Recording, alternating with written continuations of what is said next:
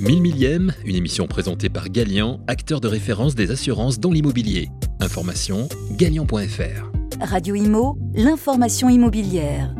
Bonjour, bonjour à tous. Bienvenue dans votre émission 1000 millième, l'émission des gestionnaires de copropriété de l'ANGC. Je reçois aujourd'hui deux, deux nouveaux invités, non pas un mais deux. Euh, Mathieu Mialaret. Bonjour Mathieu. Bonjour, bonjour Gilles. Alors Mathieu Mialaret, vous êtes directeur métier euh, copropriété, métier ADB euh, chez Foncia. Vous êtes au siège, donc c'est vous qui vous occupez voilà, de toutes les normes, les règles copropriété Des méthodes, ouais. et des méthodes chez Foncia. Deuxième invité, Alexis de Coster. Bonjour Alexis. Bonjour Gilles. Alors Alexis de Coster, vous êtes euh, responsable métier ADB, copropriété également, et ADB, euh, administration de biens, hein, je rappelle. Vous, vous êtes chez euh, Square Habitat, Crédit Agricole Immobilier. Tout à fait. Voilà. Alors aujourd'hui, je voudrais qu'on parle euh, de la réforme copropriété. Euh, la réforme copropriété, c'est quoi? C'est la loi Elan du 23 novembre 2018 et son ordonnance euh, du 30 octobre 2019. Il y a eu toute une série de nouveautés, toute une série de réformes. Il y a des dispositifs qui sont un peu phares. Et ces dispositifs un peu phares, je voudrais qu'on se prête un peu au jeu euh, du top et du flop. J'ai avec moi euh, deux as de la copropriété, anciens gestionnaires de copropriété, des spécialistes. Moi-même, comme vous le savez, je suis gestionnaire de copropriété professionnel et je voudrais qu'on donne notre avis. Alors, on va passer en revue les, dispositifs phares puis vous allez me dire, après un petit développement, euh, top ou flop. Alors, on va commencer par le formulaire de vote par correspondance. Mathieu, top ou flop? Trop tôt pour le dire. Trop tôt pour le dire parce que euh, clairement, le formulaire de vote nous a beaucoup aidé euh, pendant la période de pandémie. Il nous aide beaucoup aujourd'hui. Il nous permet, il nous permet d'organiser les assemblées générales. Maintenant, on a quand même des retours de notre, du terrain qui sont un peu mitigés pour plusieurs raisons. Bah, parce que euh, le formalisme du, bulletin est difficilement euh, compréhensible par, nos clients. On a beaucoup de bulletins qui reviennent euh, mal remplis ou, on, se rend compte aussi que bah, les, copropriétaires, quelquefois, répondent de manière un peu étonnante, quelquefois peu cohérente. Voilà, bon. Mais au-delà de ça, je pense qu'une fois la pandémie passée, on peut se poser la question c'est bien d'avoir de nouvelles modalités de participation aux AG. En revanche, euh, participer donc à l'AG. Donc on va dire, oui. Participer à l'AG sans participer au débat, c'est dommage. Euh, donc il faut qu'on attende. Donc l'intention voilà. top, pour l'instant, la mise en œuvre La mise en œuvre difficile. Bof. Et euh, hors période de pandémie, il faudra qu'on le teste pour voir ce que ça donne euh, quand des copropriétaires participent à l'AG sans participer au débat. Alors, j'enchaîne. Euh, la visioconférence. Et là, je me tourne vers Alexis. Ah, la top. visioconférence pour les assemblées générales. Bon, euh, inévitablement, c'est un top. Ça fait partie de ces nouvelles modalités. Donc, un petit peu comme le vote par correspondance, on est enfin en courbe d'apprentissage, euh, mais pour tout le monde, hein, que ce soit les gestionnaires de copropriété, c'est un petit peu, euh, c'est un petit peu compliqué hein, pour, à la fois pour le gestionnaire et pour les copropriétaires. C'est vrai que quand on mélange ça euh, avec les votes par correspondance, jusqu'à présent, on a, on, a eu beaucoup de retours divers et variés. Ça se passe très bien parfois, ça se passe un peu moins bien d'autres fois. Courbe d'apprentissage, il faut beaucoup informer. On ne l'a peut-être pas fait suffisamment euh, nous en tant que professionnels euh, envers euh, nos clients. mais c'est inévitablement, pour moi, c'est un, grand, un grand top et ça préfigurera une autre façon d'aborder le métier de toutes parts, hein, côté gestionnaire et côté client. Ouais, la visio, c'est clairement un top. là, pour le coup, on participe à l'AG à distance, on participe au débat. Maintenant, c'est à nous, euh, syndic, de développer les, les, les, outils qui vont permettre de tenir sereinement les AG, parce qu'aujourd'hui, euh, gérer la feuille de présence, la salle, euh, les débats, euh, les bulletins de vote par correspondance et les gens à distance, c'est compliqué.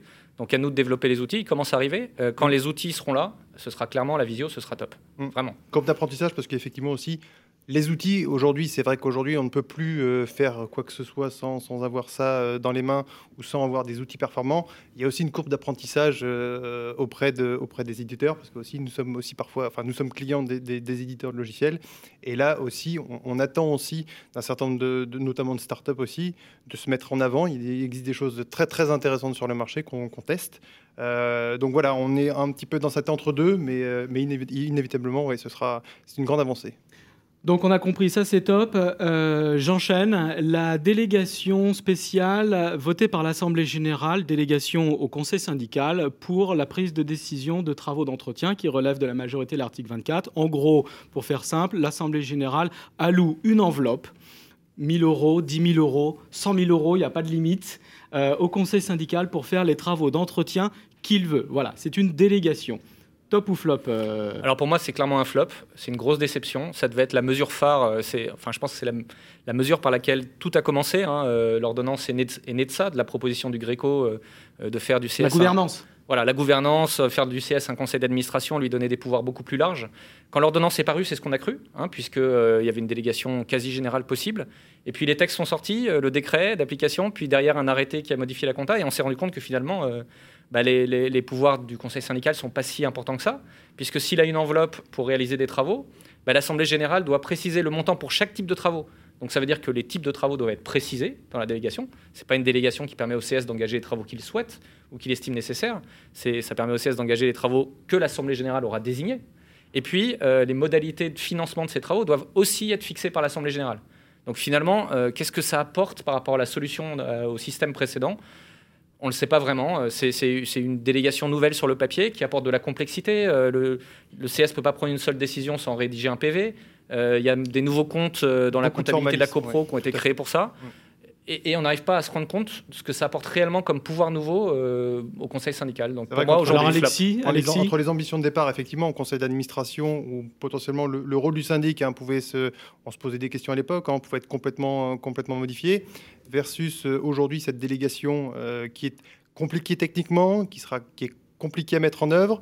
Euh, finalement, on aura, si, si, on apprécie, si on regarde véritablement le détail des textes, le conseil syndical et le, et le syndicat de copropriétaires n'aura jamais autant besoin finalement que d'un syndic que pour, que pour travailler en concertation avec le conseil syndical lorsqu'une décision aura été déléguée, puisqu'effectivement, PV euh, spécifique, prise de décision donc du coup euh, spécifique. Donc il faut une interaction euh, du coup finalement très très forte entre un conseil syndical et son syndic, plus que ça ne l'aurait été en théorie avec un conseil d'administration, puisque au titre du conseil d'administration, on pouvait considérer que c'était les pleins pouvoirs pour le conseil syndical. Et puis on est quand même dans un changement de culture, copropriété, c'est un changement d'habitude, un bouleversement des mentalités.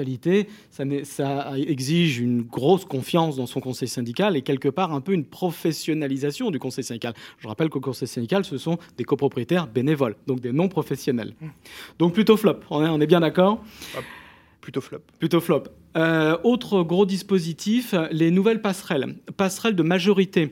Euh, on a modifié la passerelle de majorité de l'article 25-1 et on a créé une nouvelle passerelle 26-1. Je commence avec vous, Alexis. Alors, sur les passerelles, euh, c'est vrai qu'on aurait pu se poser la question déjà, euh, les, 20 ans des, passerelles euh, article 25 avec, avec SRU. C'est vrai qu'on n'a on a, on a jamais fait d'analyse sur finalement ce que ce que ce que ce qu'apportaient ces, ces, passerelles de majorité.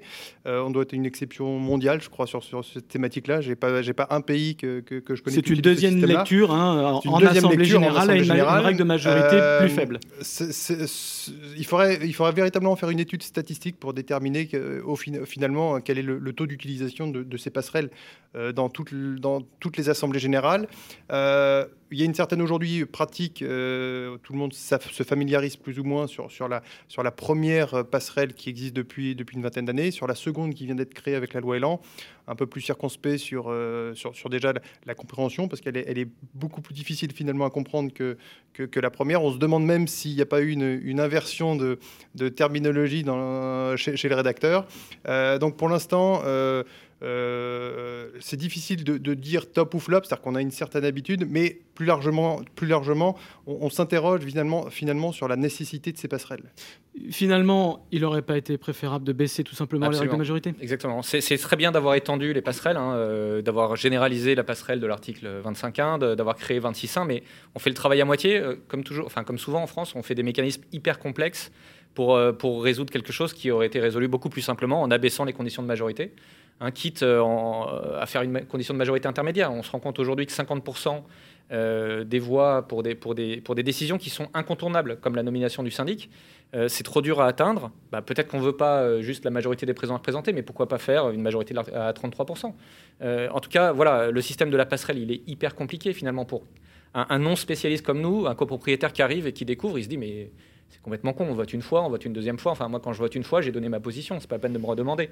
Donc, euh, voilà, intéressant, mais usine à gaz. c'est bien de l'avoir étendu, mais il faudrait aller jusqu'au bout et abaisser les conditions de majorité, supprimer ces passerelles tout simplement. et simplement abaisser les conditions de majorité. D'ailleurs, si on veut vraiment lutter contre l'absentéisme, on met tout à la majorité de l'article 24, puisque c'est les majorités de la majorité des voix exprimées. C'est peut-être un peu trop, ou alors ou, tout sur les majorités des voix exprimées, ce que font nos voisins, nos voisins assez proches hein, au sein de l'Union européenne. Donc je pense qu'il pourrait y avoir plusieurs euh, artifices juridiques euh, sur cette thématique-là. Après, je pense qu'une analyse peut-être presque statistique euh, sur, depuis ces dernières années, à mon, sens, serait intéressant à, réaliser. Alors, un autre dispositif qui a fait aussi beaucoup parler, mais pour l'instant, on tâtonne encore, ça c'est l'ordonnance, la convention de prestation de services libre que le syndic peut signer avec le syndicat des copropriétaires à côté du contrat de syndic type convention de prestation de services. Qu'est-ce qu'on met dedans, Mathieu? Alors pour l'instant, intéressant? Mais bien sûr, c'est intéressant. Euh, ça, ouvre la possibilité aux professionnels de proposer des services qui vont au-delà de la mission de syndic. Euh, il y en a beaucoup qui le font hein, euh, déjà. Alors, beaucoup proposent une prestation d'assistance 24/7, donc quand les, quand, les, quand les bureaux des syndics sont fermés. mais on peut imaginer beaucoup d'autres choses. Là, c'est encore assez court. Euh, mais, mais, on peut imaginer de proposer. Globalement, on parle de conciergerie quand même. De... pourquoi pas euh, Après, il faut, il Assistance à maîtrise d'ouvrage Pourquoi pas Encore une fois, dans la mesure où ça fait l'objet d'une convention et où c'est voté en Assemblée générale, pourquoi s'interdire de proposer des services nouveaux? Si, si, les copropriétaires n'en ont pas besoin, ben, ils voteront contre. Voilà. Et puis si les copropriétaires en ont besoin, c'est que ça aurait été une bonne idée. Et c'est une bonne chose pour le syndicat. Donc plutôt top. Par contre, comment ça se combine, ça s'articule avec le contrat de syndic type? C'est toujours pareil. Alors, top, euh, je partage hein, tout à fait la position. Top, toujours pareil, on va être aussi en courbe d'apprentissage euh, sur, sur, ce chemin-là, puisqu'on a d'un côté un rigorisme extrêmement fort où on est on a, on, a, un contrat, un petit peu un carcan sur lequel on, ne peut absolument pas déroger, même, même à la virgule près. Et puis de l'autre côté, où on a demain une, convention de prestation la plus large possible, euh, où effectivement, bah, euh, on dirait quand même deux poids deux mesures, deux, deux, univers complètement deux, différents. Deux univers complètement différents. Et donc effectivement, il faut que le, le, le syndic d'un côté, le syndic et puis le, alors je ne vais pas dire prestataire, mais, mais, mais si prestataire de service de l'autre, bah, puisse aussi se trouver son, son propre équilibre. Euh, un nombre de, il y a un nombre de services euh, presque illimité. Hein. L'imagination euh, sans borne, sans borne est, assez grande pour, pour, des, pour, des, services véritablement qui seraient très très intéressants pour au, sein d'une collectivité, au sein d'un immeuble. Il y a un certain nombre de, de, choses qui, qui, peuvent être faites et sous la casquette du, du, syndic et prestataire me semble aussi très intéressant. Donc plutôt top parce qu'on parle de liberté contractuelle, on parle de relations de droit privé entre un, syndic, euh, société commerciale et, et, euh, un client, un syndicat de mm. copropriétaire, même si on est toujours dans une, ambivalence entre le mandataire d'un côté, le prestataire, de l'autre. Voilà, mais c'est plutôt top. Euh, Alors juste, juste, pour ajouter, c'est vrai que sur le, vous disiez la mission d'assistance à maîtrise d'ouvrage. Alors c'est vrai que ça aurait été intéressant. Bon, l'exemple assez, assez récent sur ma prime rénov euh, montre que potentiellement euh, l'assistance à maîtrise d'ouvrage, au vu des derniers éléments que, nous avons eu de, l'ANA, euh, considérait que le syndic ne peut avoir la, qualité d'AMO mm. au titre d'une rénovation énergétique. Certains pourraient être pour favorables, d'autres contre. On peut comprendre l'intérêt d'être assez neutre sur, sur ces opérations-là. Euh, parallèlement, on pourrait aussi considérer que le syndic est aussi un chef d'orchestre et est aussi le pivot de la relation au titre de la rénovation énergétique. Donc ça se, ça, mesure, ça s'équilibre. Encore une fois, il faut que le syndic trouve sa place dans tout le ça. Le syndic le restera toujours, hein, le chef d'orchestre, euh, le pivot, le moteur de la rénovation énergétique. Euh, c'est vraiment à lui de mettre en musique ma prime rénov. Mais voilà, mais, mais pour revenir effectivement à cette possibilité, moi, je dis votre fournisseur d'internet, il peut être aussi votre fournisseur de, services mobiles. Il n'y a rien qui l'empêche. Bah, le syndic peut aussi proposer des services autres à partir du moment où les copropriétaires sont d'accord, il n'y a pas de souci. Alors, euh, dernier, euh, dernière, euh, parce qu'on arrive un peu à la fin de l'émission, peut-être juste Mathieu, puis après une question pour vous Alexis. La, mise en conformité des règlements de copropriété, c'est technique. Alors, s'il vous plaît, rentrez pas trop dans le détail. non, mais là, on peut, on peut dire très vite, pour moi, c'est un flop aujourd'hui, parce que justement, c'est trop technique. Donc, on parle des droits de jouissance de parties communes, hein, privatifs et euh, les lots transitoires et les parties communes spéciales. Les lots transitoires, voilà. avec une obligation de mettre à jour les règlements de copropriété qui, euh, dont les clauses ne seraient pas rédigées conformément euh, à, ce que, à, ce que, la loi Elan a mis en place, et l'ordonnance d'ailleurs. C'est très technique, c'est trop technique en fait pour nos, pour nos copropriétaires qui ne s'intéressent pas au sujet et surtout à qui on est incapable aujourd'hui d'expliquer les conséquences d'une non-mise à jour des règlements de copropriété. Et donc eux, ils voient ça aujourd'hui comme une contrainte qui leur coûte de l'argent, qui n'a aucun intérêt. Et donc, clairement, euh, on ne sera pas au rendez-vous euh, au bout de trois ans euh, des mises à jour de tous les règlements de copropriété. Hein. Clairement. Il reste huit mois, tout à fait. Je, rejoins Mathieu sur cette thématique-là. On a eu un précédent il y a une, vingtaine d'années. On a vu que la, Article 49 de la loi SRU. 49 de la loi SRU. On a vu que c'était c'était 5 ans, puis après c'est devenu 8 ans, et puis c'est devenu pérenne. on a eu des problématiques, quand même gros, de grosses problématiques juridiques hein, sur la, mise à jour des parties communes spéciales à l'article 24. On sent bien qu'aujourd'hui il y a une grosse problématique juridique et ça ne passe pas. Outre en plus les difficultés aussi pratiques de mise en œuvre. Euh, donc pour l'instant, euh, flop. Je vous remercie tous les deux. On, arrive au, on arrive au, terme de l'émission, à 15. Euh, on, pourrait faire une heure, je sais, avec vous deux, c'est sûr. Euh, je vous remercie beaucoup. Donc, euh, Mathieu Mialaret, responsable métier copropriété, ADB chez Foncia. Alexis de Coster, responsable métier ADB. Square Habitat, Crédit Agricole Immobilier. Je vous remercie. Vous êtes des passionnés, ça se sent. Merci Gilles. On se reverra de toute façon après l'émission. Je vous réinviterai. On fera la suite. Allez, merci à tout le monde. Merci pour votre fidélité. Je vous dis à bientôt. Ciao, ciao. À bientôt. À bientôt. 1000 millième, une émission présentée par Galian, acteur de référence des assurances dans l'immobilier. Information galian.fr. Radio Imo, l'information immobilière.